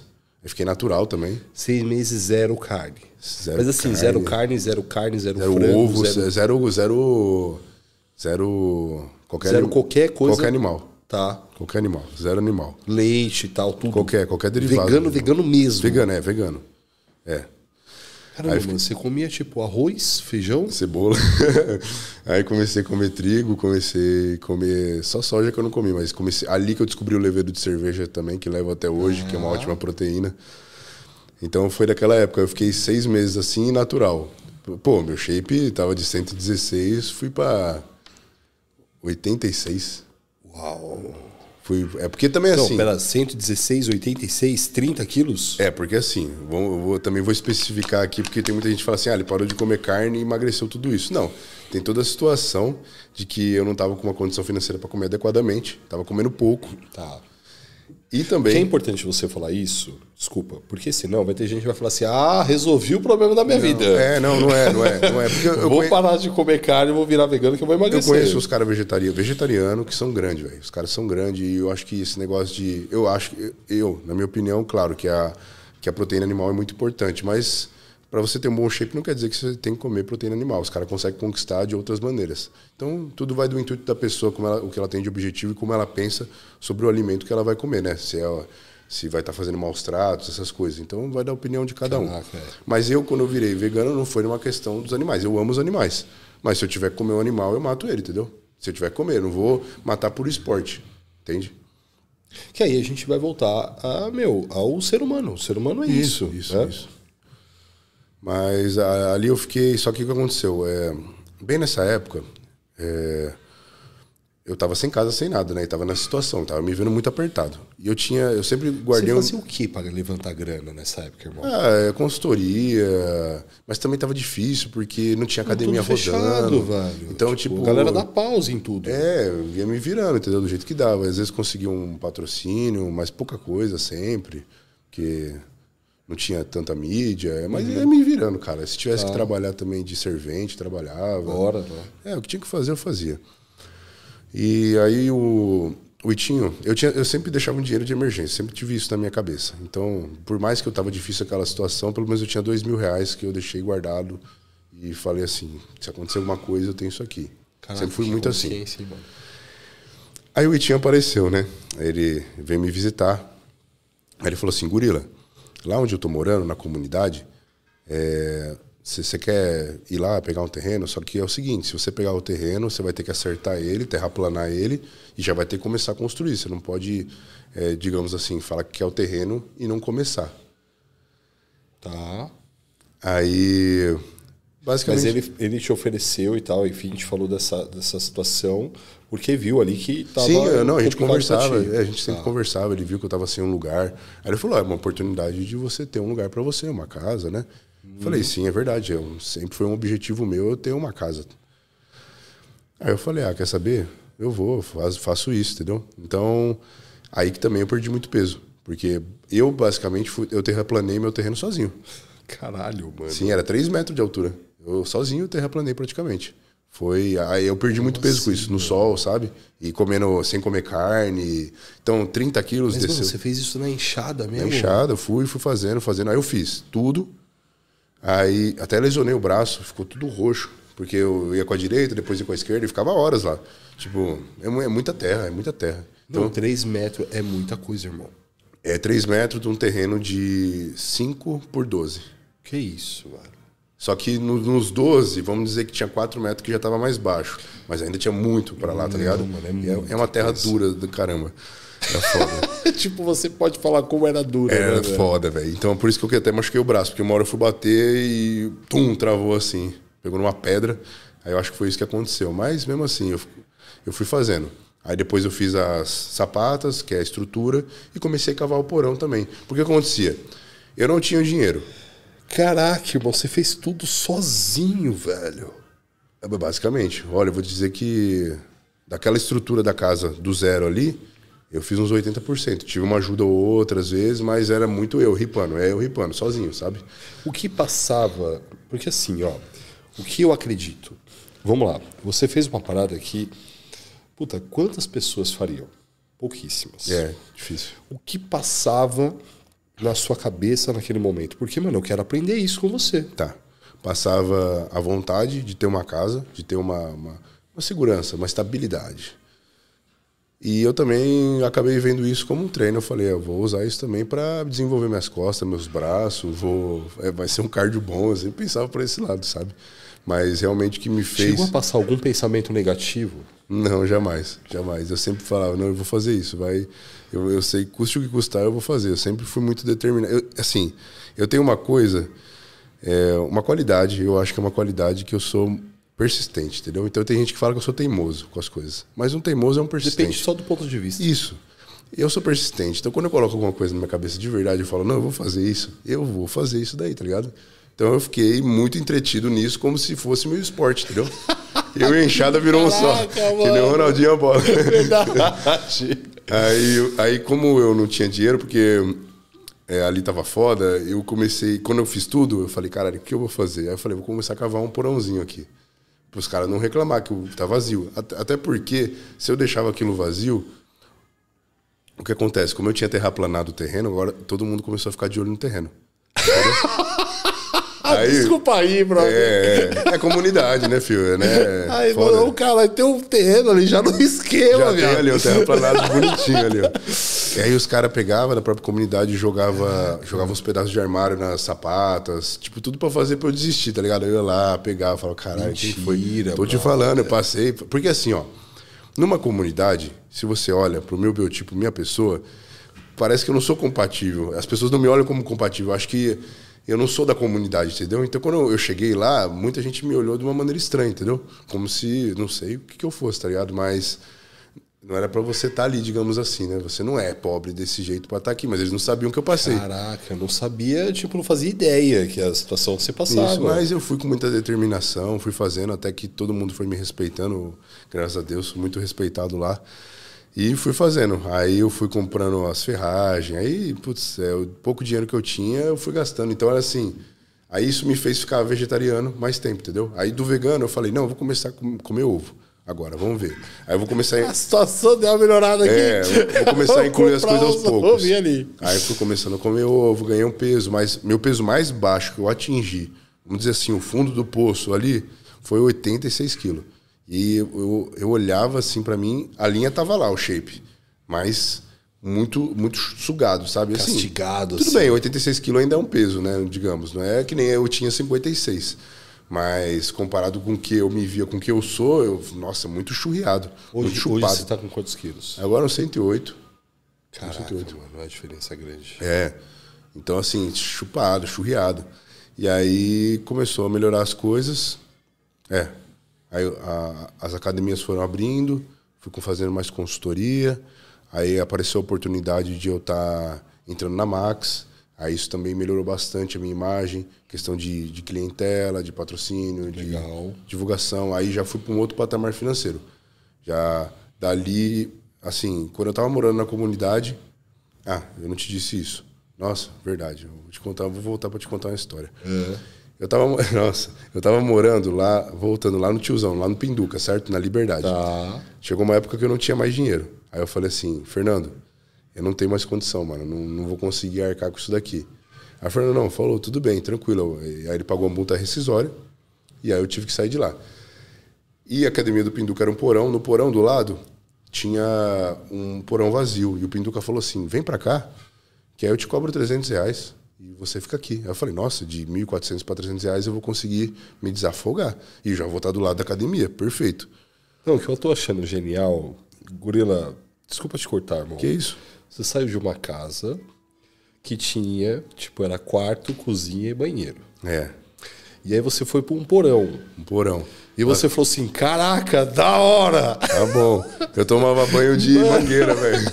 Tomava banho Tipo, de mangueira. porra, vou economizar uma grana e já tô na academia. Tô na academia, ó, tipo, perfeito. Meu, você que reclama da sua vida, você tá ouvindo isso?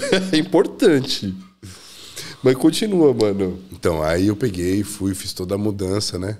Desci todas as coisas. Aí, três dias que eu tô lá, aparece o dono do porão. Pô. E aí ele fala assim: Ó, eu vou precisar do porão daqui 15 dias. E, e 15 dias a, ca- a caía, mesmo, caía no dia 25 de dezembro, Natal. É. Aí eu falei: Não, tudo bem, você tá falando que precisa, eu vou sair. Eu não tinha pra onde ir, não tinha dinheiro. O- e o Pinduca? Não, aí o Pinduca falou assim, pô, eu nunca imaginei, esse negócio tá vazio há 10 anos quase. E o cara nunca vem aqui e, tipo, aí... Enfim. Ele era dono, se ele falou que tinha que sair, tá bom. Porque o Pinduca cuidava daquilo ali, mas ele não, sei lá, se ele não, ele não falou com o dono, o que aconteceu. Entendi. Aí ali eu me vi sem chão. Eu falei, não, tô sem dinheiro. Agora, pra onde que eu vou? Não tem pra onde eu ir. Não tinha pra onde eu ir. Aí nessa hora, o, é, aí foi passando os dias, né? No dia 24 de dezembro, o Itinho me liga. Fala assim, Ô, Gorila, é, minha tia, ela vai sair aqui da comunidade. Você não quer alugar aqui? Porque aí você já fica aqui do lado da casa, fica mais fácil pra você construir, babá. E nesse meio tempo você já tava cavando lá a porra É, toda. Isso, eu ia. Tá. Mas aí eu falei, não, me- por esse lado vai ser melhor porque eu vou estar lá do lado da casa, né? De novo vendo, tipo, É o lado positivo, claro. Aí, ele falou assim, quanto que é o aluguel?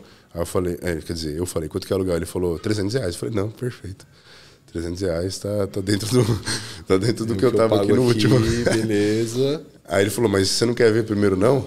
Aí eu falei, não. Aí você falou, rapaz, mano. eu não tô em condições de É, ver nada, quero não. ver nada, não ver nada, tá ótimo, perfeito. Mano, tem um chão e um teto, é nóis. Isso. Não, ele falou, não, porque a minha tia saiu porque é bem no meio do fluxo da comunidade, tava todo o tráfico lá e sempre era mal bagunça, barulheira, não sei o que lá. Falei, não tem problema. Eu vou pra lá e tô suave, 300 reais, uma casinha. Então era uma casinha, cozinha, tinha um quarto, tinha um banheiro, tudo perfeito, tá bom. Já Aqui- não era o porão mais. é, era o que era necessário, tava bom. E ali eu consegui economizar, fiquei um ano lá, então eu consegui direcionar muito do meu tempo também para casa. E também teve aqueles auxílios emergenciais da época do, do, do governo Bolsonaro, que eu também peguei, isso daí também ajudou também a eu Me conseguir. ajuda. a Pô, essa parada construir. ajudou muita gente. Me ajudou, né? velho, porque naquela época eu tava foda mesmo. Mas aí eu fui melhorando, aí eu conheci minha mina, e aí a gente decidiu se mudar para Heliópolis. E ali, quando eu fui para Heliópolis, eu comecei a entrar na Max. Aí, da, dali do Heliópolis, eu fui para São Caetano, aqui perto. Tá. Aí eu fiquei com a Max, foi um ano. Aí eu consegui me estruturar melhor financeiramente, aí já, já consegui dar uma respirada e comer comida de verdade, entendeu? Comer realmente o que eu precisava ali, basicamente. Voltou a comer carne. Sim, não, ali eu já comia, já, já comia. Quando, eu- quando eu entrei na Max, eu já tava com uns 96, 97 quilos. Eu já tava num shape melhor, mas ainda longe de ser uma coisa boa. Porque eu tinha saído daquele baixo e tava voltando, né? Digamos assim. Mas ali eu já consegui ter uma boa evolução. Foi um trabalho aí mais ou menos de um ano. E aí depois eu fui para Adaptogen e aí minha vida também decolou bastante em relação ao atleta e também as condições financeiras melhoraram e eu consegui. Tudo que eu- normalmente eu, eu recebo, eu sempre invisto no meu shape. É, comida melhor, sempre eu vou melhorando nesse aspecto, entende? Caraca. Graças a Deus a academia não preciso pagar. Venho aqui na Ironberg, tenho, tenho o CTL2, tenho essa academia. Verdade, a gente já se encontrou lá no CT também. Verdade, né? sim, verdade, Já aconteceu verdade. de se trombar lá. Mano, e o terreno lá que você, tipo, até zoou o braço? É, então, agora já que ficou? Agora já virou uma casa de três andar. Ai, caraca! Você tem que ir lá, hora, você tem que ir lá pra ver, vai Pô, ser vai ser um prazerzão ir, quero mesmo. Aí tá, tem o primeiro andar, que eu vou, eu vou fazer uma academia numa sala ali, né? Não, mentira, baixina. Meu Pra sonho, esse você é meu fazer sonho, academia. Meu sonho, meu sonho. Eu ainda não tenho condição, mas é, é meu sonho isso daí. É meu Ai. objetivo de vida que isso daí. Tem uma academia ali na minha casa. Aí banheiro, cozinha, quintal. Aí tem, um, tem dois quartos em cima, e em cima é uma laje aberta. Aí tem uma, uma outra cozinha lá em cima. Tá legal. Graças a Deus. Indo aos Caraca, poucos. Que legal, irmão. Sim. E muita gente falou pra mim, quando eu comecei a melhorar a condição financeira, Hum? por que, que você vai ficar lá? Sai de lá, ué. Mas, sabe, foi uma coisa tão importante pra mim. Ali, ali, aquela casa, eu sinto toda, todo o trabalho que eu fiz, tudo, tudo que eu depositei de energia. Então, eu, olho pra aquela casa e, e penso assim, olha o que eu consegui construir com minha vontade, sabe? Tudo bem que tem, tem dinheiro, mas eu olho pra casa e falo, isso veio da minha cabeça. Eu fiz uma plantinha, sabe? Eu pensei na casa. E eu, eu via como uma coisa assim, puta, vai ser foda eu chegar naquilo, no que eu tô pensando, mas eu já tenho que ir andando, entendeu? E as coisas foram acontecendo muito mais rápido do que eu imaginei. Por isso que eu falo pros outros. Às vezes o cara, para começar, ele pensa que tem que ter a oportunidade certa. Ou tá naquele melhor momento. E não, não se trata disso. É você ir trabalhando consis- com consistência que as coisas vão aparecendo e você vai saber aproveitar muito melhor a oportunidade do que você tá lá parado e a oportunidade aparecer e às vezes você não conseguir aproveitar isso porque não tá, não tá pronto, né? Para a pessoa estar pronta, ela já tem que estar andando, fazendo, sabe? Caraca, mano. E aí agora eu vejo minha casa e falo, porra, legal isso. Me dá uma satisfação, entendeu? Não, não, não, não preciso sair de lá. Claro que um dia eu vou sair, mas eu quero deixar aquela casa ainda num... excelente. Excelente. Aí eu, beleza, agora eu posso. Do jeito que você idealizou, do Isso, jeito que você isso, visualizou. eu quero acabar isso. E lá é um lugar tranquilo, já, já me adaptei. Eu tenho que estar aqui em São Paulo para fazer os meus trabalhos, então tá bom, graças a Deus tudo está ocorrendo muito bem. Você sabe que você falou disso, de não esperar estar pronto para as oportunidades, etc. Você me fez me lembrar de uma coisa. Certa vez, é, eu já era né, o, o, principal VJ no canal da Iridio, etc. E aí, conversando com, com, o dono, e ele me falou assim: Lárcio, me indica uma mulher, uma professora, para a gente colocar para fazer vídeo. E aí, pô, eu já estava na área, de, enfim, né, dando aula há muitos anos. E me passou pela cabeça várias professoras. Várias. Mas eu respondi para ele: foi, mano, me dá mais um tempo para pensar, porque eu não tenho Algo ninguém para te indicar. Né? Algo importante. Passou dois, três dias, uma semana, e eu mandei um WhatsApp para ele. Eu falei assim, mano, não tenho ninguém para te indicar. E naquele momento, Gorila, me caiu uma ficha mas tão grande, tão grande, que quando eu olhava para as minhas colegas, eu pensava, mano, essa oportunidade apareceu para todas elas e elas nem sabem. E aí começou a cair outra ficha. Mano, quais são as oportunidades que estão aparecendo agora para mim, que eu não estou preparado, que eu nem sei. Ou que você não está enxergando como uma oportunidade. Exato, também tem isso. Aí você está fazendo outra questão, é. esse positivismo todo seu. Sim, sim. E eu falei, caraca, mano, sabe, mudou muito. Então hoje eu acredito muito no seguinte: meu, se prepara. Sim, você você estava com o poder de dar oportunidade, certo? Você vai dar oportunidade para uma pessoa que está preparada ou que não está? Uma pessoa que já está fazendo aquilo dando sangue ou que está ali parada falando assim, me ajuda aqui para começar? É. E hoje é o que a gente vê, né? A gente vê muita gente pedindo patrocínio porque quer ser um atleta. É naquele aspecto que eu te falei, tá buscando mas, o que o esporte pode dar. Mas, mas, mas, assim, tipo, a pessoa acha que ela não se ligou ainda. Fala, não, peraí. Você tem que ser primeiro, caralho. Você tem, você tem, Porra, que, você tem que plantar laranjeira para comer laranja. Não é? A pessoa não, ela tá sentada, pô, me dá uma oportunidade aí porque é meu sonho de vida. Fala, porra, sério que é seu sonho? Você tá fazendo o quê então, né? Isso, isso. Você, quem sonha realmente com aquilo vai estar tá buscando alguma maneira de qualquer jeito. Tendo condição ou não tendo. Você faz do jeito que você pode, quando você tiver condição, você faz melhor ainda. É Márcio de Cortella, né? De Cortella, gosto Faça muito dele. Faça o seu melhor nas condições que você Sim, tem, três escuto pontos. bastante ele. Cara que eu admiro muito. Então, caraca, mano. E a casinha tá lá e vai ficar tá foda ainda. Tá ficando, tá, tô lá, tô lá. Tô, tô investindo também na casinha. Gasta, gasta, mano. Mas é legal, é gratificante você ver o negócio do seu jeito. Eu sou um cara assim que eu sou perfeccionista de certo ponto. Sou um perfeccionista flexível, né? Que eu também não sou aquele cara que. Perfeccionista tipo... flexível, eu adorei isso. É, porque tem uns caras que assim, tem que estar tá daquele jeito e o cara não aceita se não tá. Hum. Não, eu sei ver a situação, às vezes se, se é uma coisa que não pode ser mudada, tá bom, tá tranquilo, mas eu gosto de deixar as coisas excelentes. Então, eu gosto de ver. E quando fica pronto, eu acho que é a maior satisfação. Você ver alguma coisa que você idealizou, tá pronta e você se orgulhar disso. Não, brother, eu acho que assim, você. Mano, você sente uma coisa que muitas e muitas e muitas pessoas nunca vão sentir. Que é o lance de olhar para essa casa hoje. Mano, o tanto de suor que você deve ter derramado ali para chegar onde ela está hoje. Sabe o que engrandece uma pessoa? Valorizar suas conquistas, saber agradecer o que tem e entender que todos somos iguais, temos o mesmo potencial. Ter humildade também, entendeu? Também não é só saber e ter, né? É também ter humildade. Mas basicamente isso engrandece o homem. São coisas que direcionam você na vida?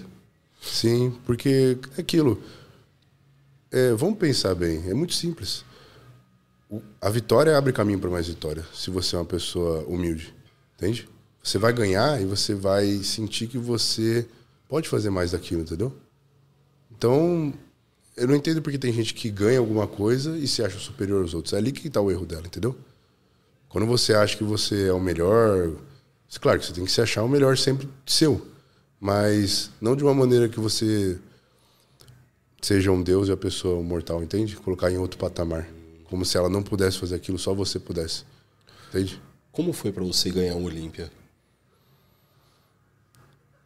Ah, foi muita, é, foi muito gratificante, muita felicidade, assim, como eu te disse, no momento é uma coisa assim que você nem digere, mas vai passando os dias e você começa a pensar em tudo que você fez, eu, para chegar naquele Olímpia, foram oito anos de treino. Foram dois anos direcionados à competição. Então eu estava no meio de caras que já eram muito mais experientes que eu e eu consegui ganhar. Então isso me motivou a acreditar mais em mim. Falar, cara, eu posso mesmo, entende? Eu consegui. Então eu olho aquela medalha, ela para mim nada mais é que um símbolo de que eu posso fazer o que eu quero, entendeu? Para mim não, não é um status, não é, ah, eu sou campeão da Olímpia. Não, é, cara, eu consegui fazer o que eu queria, entendeu? Então eu posso fazer mais. O que você colocar na cabeça que você quer fazer, Isso, eu consegui. É, e todo mundo, todo mundo, todo mundo que quis muito uma coisa conseguiu. Se ele realmente foi obcecado por aquilo, ele vai conseguir. Napoleão Hill fala sobre o Napoleão desejo Hill ardente, também. né? Desejo ardente. Desejo ardente, é isso mesmo. Genial. Mano, gorila. Da onde veio isso? O quê? Qual é a ideia do gorila? gorila? Ah, é. gorila. Ah, quando eu tinha lá. A gente pelo... ficou se perguntando aqui, a gente buscou, pesquisou, não achou, né, André? Vou te falar a referência bibliográfica do gorila. é, quase a etiologia, né? É. Foi o seguinte, quando eu tinha ali pelos 130 quilos, os caras começaram a me chamar de gorila branco, gorila albino. E, ficava... e também quando eu fazia muita força, às vezes eu fazia um barulho assim, ó, hum, às vezes até faço, às vezes. Mas hoje muito menos do que eu fazia antes. Às vezes eu fazia muito isso. Hum, hum. Ficava fazendo isso daqui. Aí os caras falavam, ah, um gorila. o gorilão ali. E comia banana. Então, assim, foi, foi virando, mas era uma coisa tão besta, sabe? Só que quando. Só como a internet me conheceu como gorila, acabou virando meu nome. É. Agora não tem mais Júlio, é gorila. Gorila, é gorila. gorila. É, agora, tipo, tá bom, gorila. Fazer o quê? E como é para você ser chamado de gorila? Eu acho que é, é um animal que eu admiro bastante, o gorila. É um animal forte. Chega a ter 30 vezes a força de um homem. Ele é vegetariano, né? Se você for ver. Verdade. É, você vê o tanto de músculo que o bicho tem, mas é um, é um, eu acho um bicho poderoso, inteligente, com uma força gigantesca. Tem uma, consegue ter um raciocínio muito maior do que dos outros animais, né? Comparado. Eu acho percepção de sociedade, etc. Eles têm tudo, né? eles, eles, eles já, já têm uma mente já bem mais evoluída, né? Eu acho legal. Caraca, gorila. Acho que é bom ser comparado a um gorila, tá bom. Melhor do que ser comparado a um frango, né? É, boa. Você sabe que é interessante essas coisas, é, porque a gente recebeu aqui a semana passada o Coach Rubens, né? O Coach Rubens, gente boa pra caramba. E, nossa, assim, não o conhecia pessoalmente e para mim foi um presente conhecer ele, é um cara boa. surreal, assim, vibe incrível e tal. Sim, super gente boa. E eu falei para ele, eu falei, Rubens, Rubens se tornou tipo sobrenome, né, brother? É. Porque se alguém, se falar em algum lugar, ah, o Rubens, a galera, tipo, Rubens, que Rubens? Coach Rubens. Ah, tá, Coach, Coach Rubens. Rubens sim. Então eu falei, caraca, e aí, mano? Ele falou, mano, certo e tal, né? E, e, foi. Eu falei, caraca, que legal. Tem que saber isso. aceitar, né? Se, se, se, esse nome o povo te deu, você tem que saber aceitar. Não, é isso que você me fez pensar agora. Tipo, pô, não, o pessoal foi chamando e tal, não sei o quê. E aí me ocorreu, pô, o nosso nome normalmente é dado pelos nossos pais. Sim. Né? Então foi uma idealização na cabeça dos nossos pais, né? E se Sim. tornou, né? Nós, enfim, com o nosso nome e tal. E aí vocês tiveram isso, vamos dizer assim, de uma segunda vez, né? Tipo, meio que o público Renasceu, deu. Né? É, é, o público deu o nome. Renasceu igual quando os caras viram muçulmano, né? Coloca outro nome. Ah, é? É. Não conheço. Sim, sim. Tem. Aí, quando, por exemplo, vira de uma religião que nem o muçulmano, ele vai ter o outro nome, ele vai ser batizado novamente. Caraca. É outro nome, é nome de revelação. E aí vocês tiveram, então, foram batizados aí. Você Tivemos é o, o nome de revelação. Agora. É, tem um monte. Tem o, tem o Dino, que é o Ramon. Que é... O Dino, vê, aqui no Brasil tem muito, tem muito animal. É Horse, Dino, Caraca, o Horse. Gorila. Mano, eu não sei o nome do Horse. Marcelo. É Marcelo? Marcelo. Não sabia. Marcelo Horse, é. Caraca, verdade, o Horse. Tem um monte de animal. O que mais tem animal? Não, mas, tipo, eu vejo com carinho, né? Legal, então, né? Beleza, claro, claro. Caramba, não, não, né? e oxe, que o, a força que o animal traz também são todos animais poderosos, né? Se for ver. Não, se dá uma viajada em arquétipos, Então, etc. sim, arquétipo, Nossa, isso mesmo que eu falo. Porra, o arquétipo do gorila é... Sim, é por isso que eu penso desse jeito. Fortíssimo. Sempre, sempre você tem que ver o lado positivo das coisas. Sempre puxar o que é de bom ali, né? Caraca, irmão, que legal, mano. Gorila. Gorila. eu quero que você traga para mim algumas perguntas aqui no, né, no programa são características do que eu quero colocar de DNA no programa, sabe? Tá bom. Traz para mim, irmão, uma história. Imagina que você tem a oportunidade de contar uma história. Que história que você contaria? Mas a que você quiser, irmão. Isso é bem complexo. Uma história que eu gostaria de contar. Eu acho que é a minha história. É uma boa história a ser contada porque ela resume que você tem que acreditar nos seus objetivos. Mas uma história que eu poderia contar relacionada a quê, Lércio? Isso é muito abrangente. É, então, a, É bem a- a ideia é exatamente essa. Porque com isso a gente vai trazer mais de você, mais o ser humano gorila, saca? Mais o ser humano Júlio. Que história que te ocorre agora? Nenhuma, porque eu apenas vivo minha vida, cara. Realmente não. Se você. Olha. Sabe que eu nunca pensei nisso, Lárcio? Interessante essa pergunta. Então- Então... história. Cara. Você me pegou. Você me pegou. Tudo bem, você fica me devendo essa história. Tá, eu vou ficar Mas uma devendo. coisa então você pode me responder agora. Claro. Quem é Júlio Gorila? Júlio Gorila. Não quero saber do atleta, não quero Da saber pessoa? do que as redes sociais sabem. Eu quero saber o que você entende por você. Tá. Júlio Gorila é um homem persistente, inteligente, sempre busca conhecimento, sempre está aberto a conhecimento e acredita que todos têm o mesmo potencial, todos podem conquistar o seu objetivo. É um é um atleta que realmente ama o que faz e que vai, vai alcançar algo histórico no fisiculturismo. Legal, irmão. Lindo isso. Tá bom. Lindo mesmo. E eu vou trazer uma coisa para você colocar junto aí nesses Claro. adjetivos. Um cara muito positivo. Obrigado. Sim, otimismo eu acho que é uma boa ferramenta para se viver a vida. Porque, meu, todas as coisas que a gente conversou aqui hoje, em nenhuma delas você trouxe algo negativo, mano. Tipo, uma Não. visão. Por mais que você até poderia fazer um mapeamento da situação e tal, e ver coisas ali, vamos dizer, é, negativas ou não tão favoráveis, você não fez isso em nenhum momento. Eu acho que a vida é que nem um gráfico, sabe? Igual você vê na bolsa de valores. Não tem como você subir na vida sem sofrer oscilações. Eu, não tem como você só estar numa linha reta de subida. Você vai passar por altos e baixos. Então, o segredo não está quando você está no alto. O segredo é como você enxerga quando você está no baixo. Entendeu? Pensa comigo. Você veio de uma vida. Você ganhava um certo valor. Aí você ficou um ano ganhando um certo valor. Ele volta para esse valor que estava ganhando. Às vezes você pode encarar a vida como, nossa, é, eu não, não é uma condição boa. Você entende? Eu penso, a linha de pensamento que eu estou falando? Ou você pode pensar, cara, eu já vivi com isso. Sou muito grato pelo que eu tenho. Eu poderia. E, e se eu estivesse ganhando menos?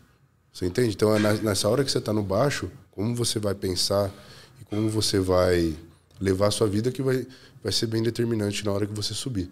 Entendeu? Então, assim, eu não enxergo as coisas como uma linha reta ou como uma linha de subida. Eu sei que eu vou ter que passar por algumas coisas. Eu não sei o que, que é. Mas eu sei que o que vier, eu não vou deixar me afetar, entendeu?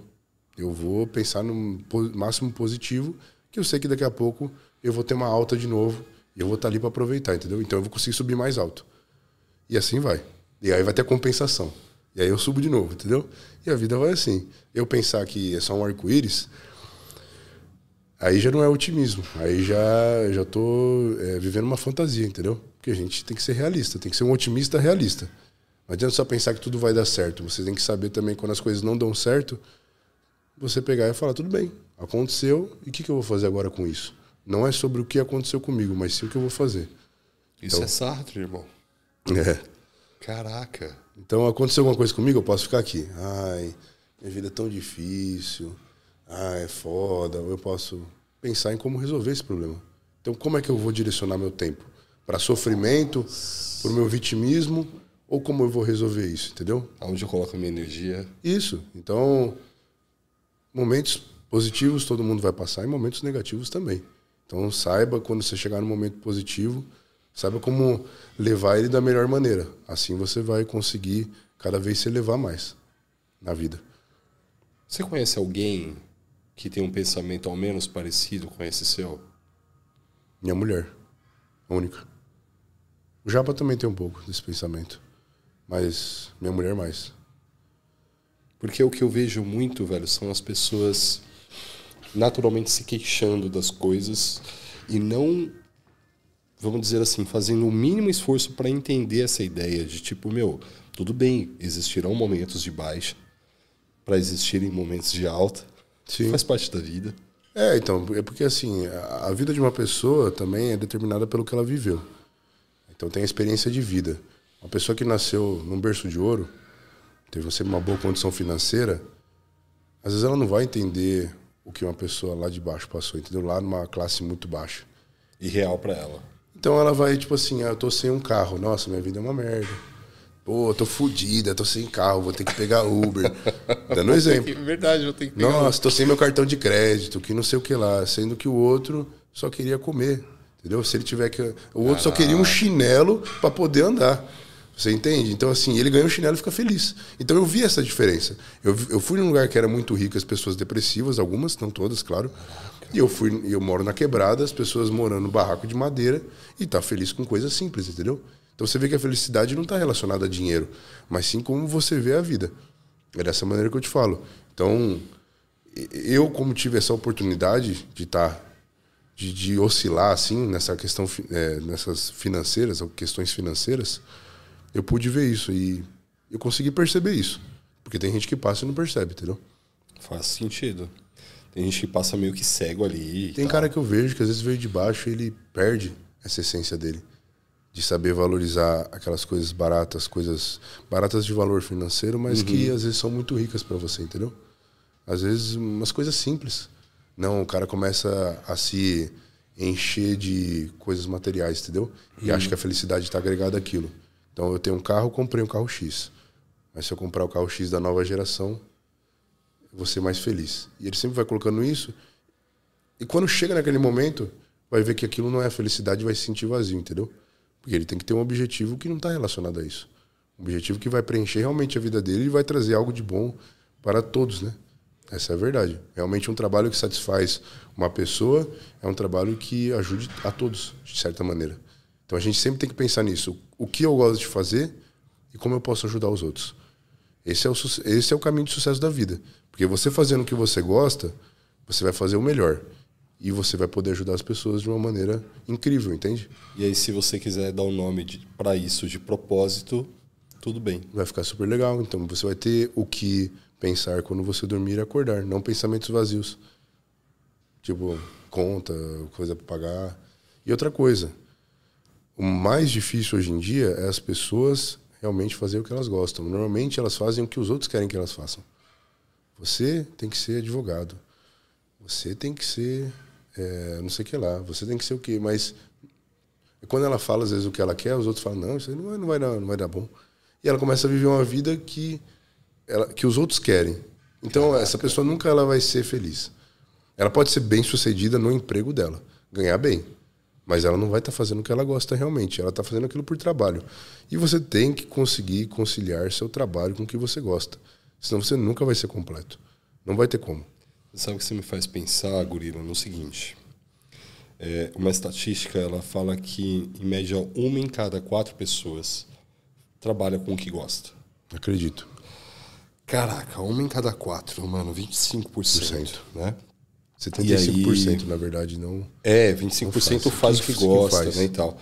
E aí eu fico pensando assim, ó, né? Pô, eu cheguei aqui hoje na Ironberg para começar a trabalhar sei lá, meio-dia. É, eu vi que né? você veio cedo. Agora são nove alguma coisa. Eu já fiquei muito mais tempo aqui trabalhando do que isso. Existem pessoas que trabalham mais tempo ainda do que isso. E eu estou trabalhando, eu me diverti horrores hoje, gravando os vídeos.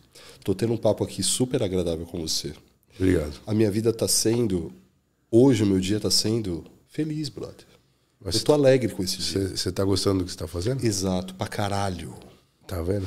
E aí eu fico pensando, como que então é a vida de pessoas que leva todo esse tempo como um martírio, brother, como um pedágio a ser pago até é um, chegar é uma cruz momento. que carrega. Ele está carregando uma cruz. Ele acha Puts. que ele tem que sofrer, entendeu? Acho que tem muita gente que tem esse pensamento de que a vida tem que ser sofrida. A pessoa tem que sofrer Claro que você vai, vai, vai ter momentos de sofrimento, mas eu acho que é mais trabalho do que sofrimento, para falar a verdade. Sofrimento é você que impõe na sua cabeça, entendeu? De, nossa, que vida sofrida. É o pensamento da pessoa, entendeu? E tem pessoa que gosta de carregar essa cruz. Então ela ela tá num lugar, por exemplo, ela tá num trabalho e tá reclamando do trabalho. Então por que, que você tá no trabalho? Você tá no relacionamento e tá reclamando do relacionamento. Por que, que você tá no relacionamento? Será o que, que você quer fazer com sua vida? Você entende? Porque você pode resolver as coisas. Claro que nem tudo é tão simples quanto parece. Sempre tem muitas coisas envolvidas. Mas por que, que você não está vivendo uma vida que você quer viver? Por que você não está vivendo essa vida e está vivendo outra vida? Entende? Essas são 75% das pessoas que você falou. Triste, mano. Claro que é triste. Claro que é triste. É, e aí me, fe... me faz pensar no seguinte, né? O quanto que o mundo seria melhor, no modo geral, se as pessoas fizessem o que gostam, né? É, porque uma pessoa que faz um trabalho que ela gosta, que nem você. Você está aqui nove horas trabalhando e está feliz. E aí, não é à toa que você tem o seu sucesso no YouTube. Isso, basicamente, é só um resultado do que você está fazendo. É um reflexo. Isso. Só que como você está fazendo como, porque gosta, você não sente esse peso. Agora, se você não gostasse do que você está fazendo, estaria pesado ficar nove horas aqui, entendeu? Você fala, caramba, cara, ainda tem que fazer isso. Mas não, você, olha o seu pensamento, como é que tá. Então aí que tá a chave do segredo para qualquer coisa que você vai fazer na vida.